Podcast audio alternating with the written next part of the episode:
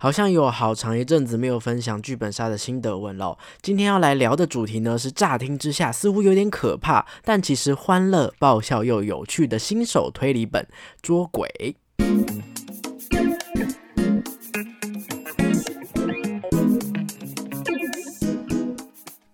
嗨，各位大家好，欢迎收听逃脱记录点，我是阿纪。逃脱记录点是一个分享密室逃脱、剧本杀等等实境游戏心得的节目，有时候也会聊聊这个密室游戏界的新闻时事，或者是找一些小天使设计师来分享他们的想法。如果你喜欢这类型的节目，希望你可以追踪我的 IG，可以看到更多的游戏心得以及当日游玩记录哦。有时候我可能玩的不是剧本杀，有时候玩的不是密室逃脱，有的时候是比较新形态的这个实境游戏，也会在上面分享我的心得哦。或者你也可以订阅我的 YouTube 频道，常常留言跟我互动哦。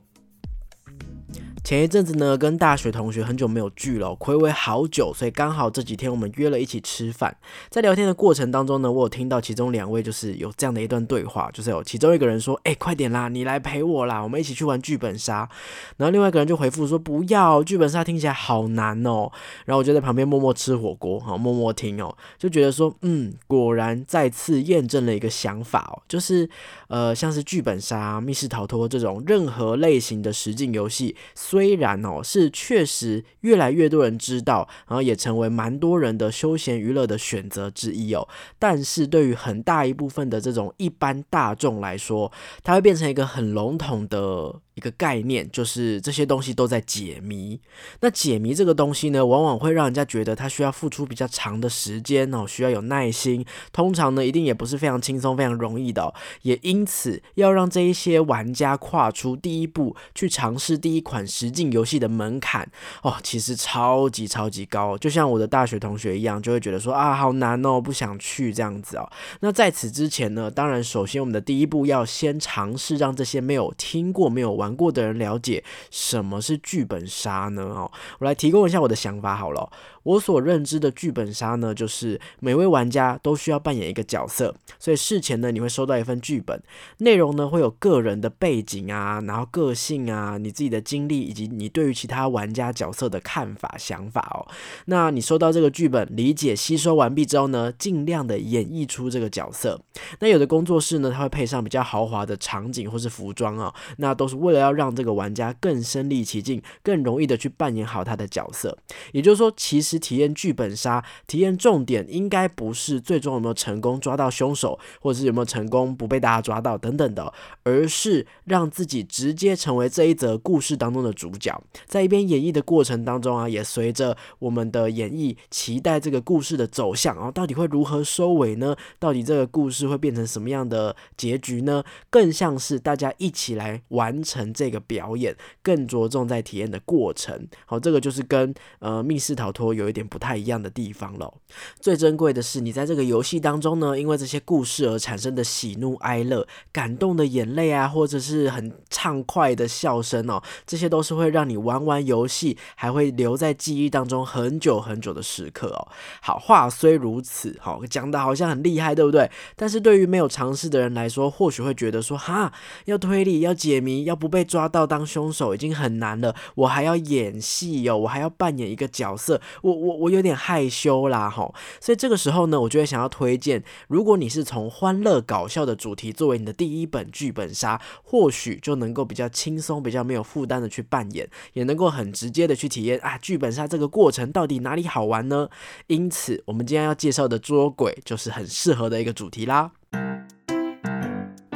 在八月份的时候呢，我收到聚光灯工作室的邀请哦，来体验这款新手取向的剧本杀。那其实捉鬼呢，这个剧本算是一个蛮常见的本哦。这边也稍微慢下来，再次特别说明给不太熟悉剧本杀的新手玩家们听哦。首先呢，目前在台湾能够体验到的剧本杀题材，大多都是由台湾的工作室向中国购买版权之后，再由各个不同的工作室代理。那如果这个剧本没有特别限制的话，就有可能会出现就是。同一个地区、同一个城市有好几个不同的工作室都有代理到同一款剧本，所以你可以到不同的工作室玩到同一个剧本内容哦。那不过呢，各工作室也有可能对于同一个剧本进行不同程度的修改，好，比方说他们准备的服装、道具，甚至安排流程啊，就是出现的先后顺序都可能会有变化哈，甚至有的人就是直接改掉里面的情节哈。重新写都是有可能的，好，因此今天的心得呢是集中在聚光灯这间工作室的心得啊，虽然都叫做捉鬼，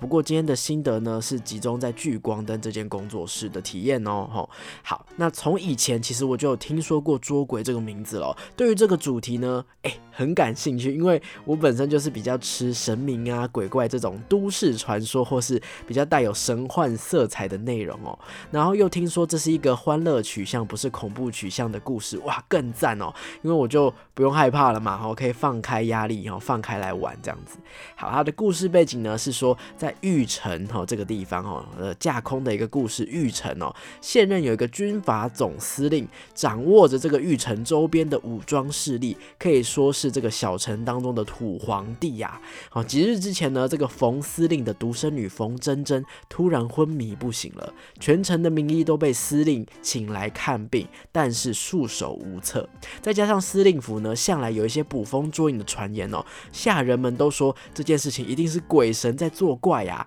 于是今天有几位有名头的人齐聚在了司令府，分别有哪些人呢？有会巫术的神婆，有得道的真人，庄严的法师，还有虔诚的外国人神父，这些都是特地从府外请来，要来替冯真真驱鬼看病的奇人异事。那当然，作为府上的接待人员呢，我们还有冯真真的丈夫。以及冯真真的后妈，一共六位角色可以做选择。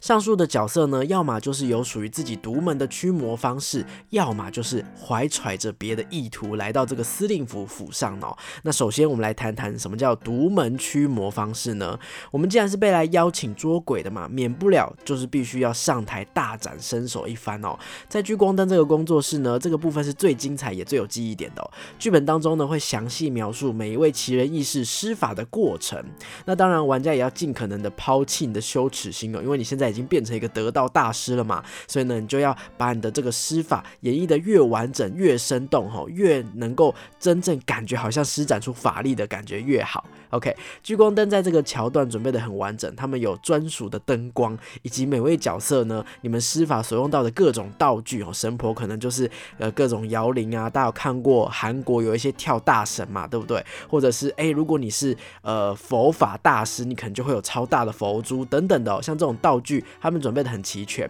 然后每个人轮番上阵之后，真的会有一种百花齐放、神仙打架哈，就是那种法术乱乱放的这种错觉哦。大家记得玩。这个剧本的时候呢，你们手机要随时准备好录影哦，会有很多很适合放上现实动态的片段哦。好，这个是驱魔的部分。那再来呢，当然，身为剧本杀，勾心斗角一定是要有的。所以呢，不怀好意是什么意思呢？有了捉鬼一个好的借口，就能够让一些来路不明的人也可以正大光明的接近这个土皇帝嘛。啊，我是来帮你女儿看病的。那实际上我到底是来你这个司令府干嘛呢？哦，就不知道了。所以这个剧本也是需要推理的，玩家必须依据线索尝试来还原每一个人的行动，推测出谁是真的来协助我们抓鬼，谁又是来装神弄鬼哦。那到底冯真真的病是真的因为鬼神而起吗？哎，这也不一定哦哈。所以这部分的推理呢，其实并没有很难。对于老手来说，甚至是你只要整理好资讯，答案就呼之欲出了。不过对于新手来说，这是一个正好的难度哦。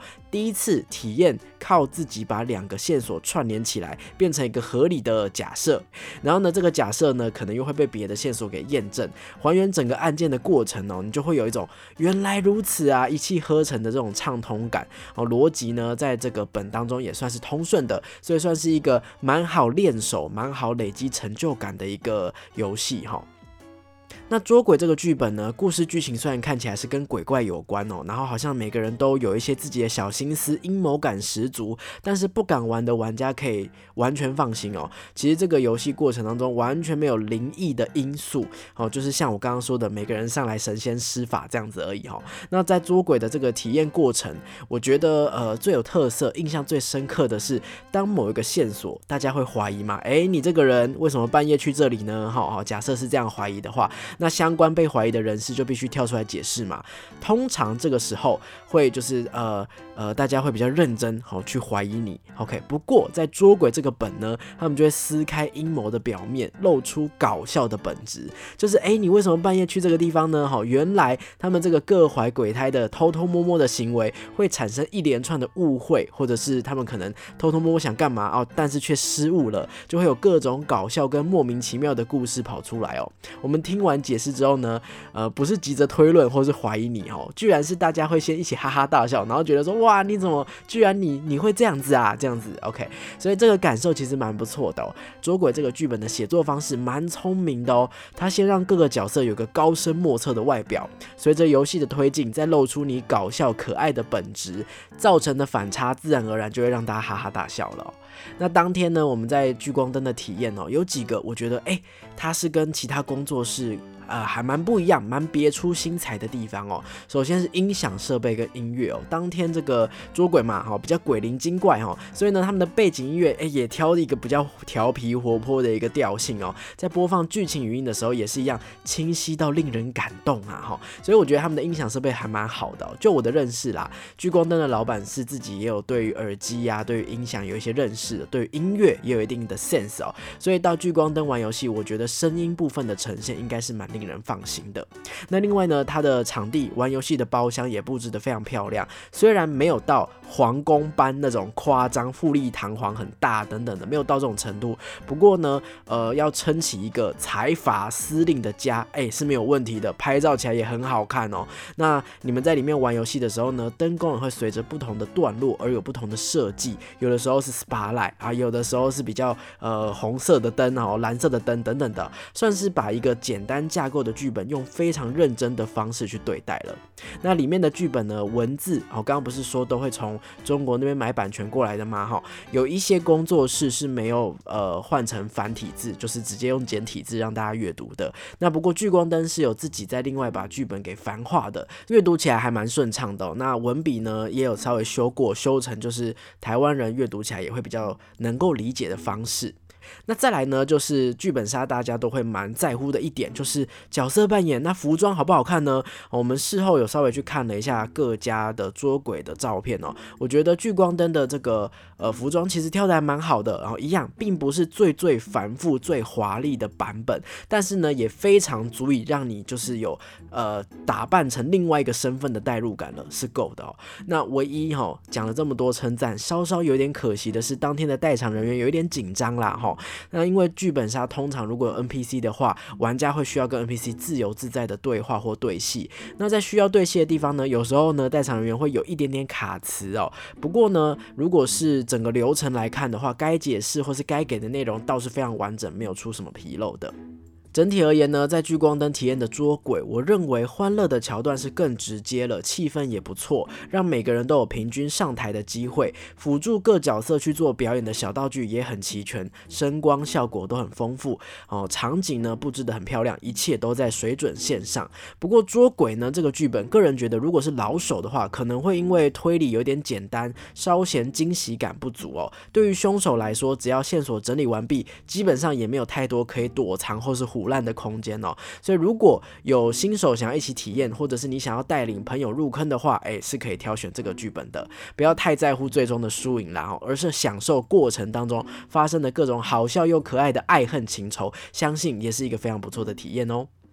那照惯例呢，我们都会收集网络上的一些评论供大家做参考哦。不过呢，这个剧本杀其实比较难以就是找到一个呃大家评论的空间哦，所以呢，我就简单的找了一下 Google Map 上面目前有看到的一些东西哦。那首先来讲一下比较特别的地方。他们总共有两百四十六则 Google 评论哦，那居然呢都是五颗星诶。好，OK，没有任何人给低于五颗星的评价。那大部分的人呢，呃，其实在上面评论的内容是在推荐另外一个本，叫做《不靠谱魔法指南》。好，这个剧本我在十一月，就是可能下个礼拜啊，对，就是下个礼拜也对对对，我就要去玩了，哦到时候也会再来做一集呃心得跟大家做分享哦。然后呢，也有蛮多人在称赞他们的环境很漂亮哦，然后呢，呃，居然都很有耐心，然后呢。服装也准备的还不错，这样子。对，如果大家有想要考虑或是有想要参考到聚光灯玩游戏的话，也可以自己再到他们的 Google 评论上面逛逛看，看看大家推荐的内容有哪些。那因为今天的节目在讲捉鬼哈，然后关于捉鬼的这个评价太少，所以这边就不揭露给大家听了。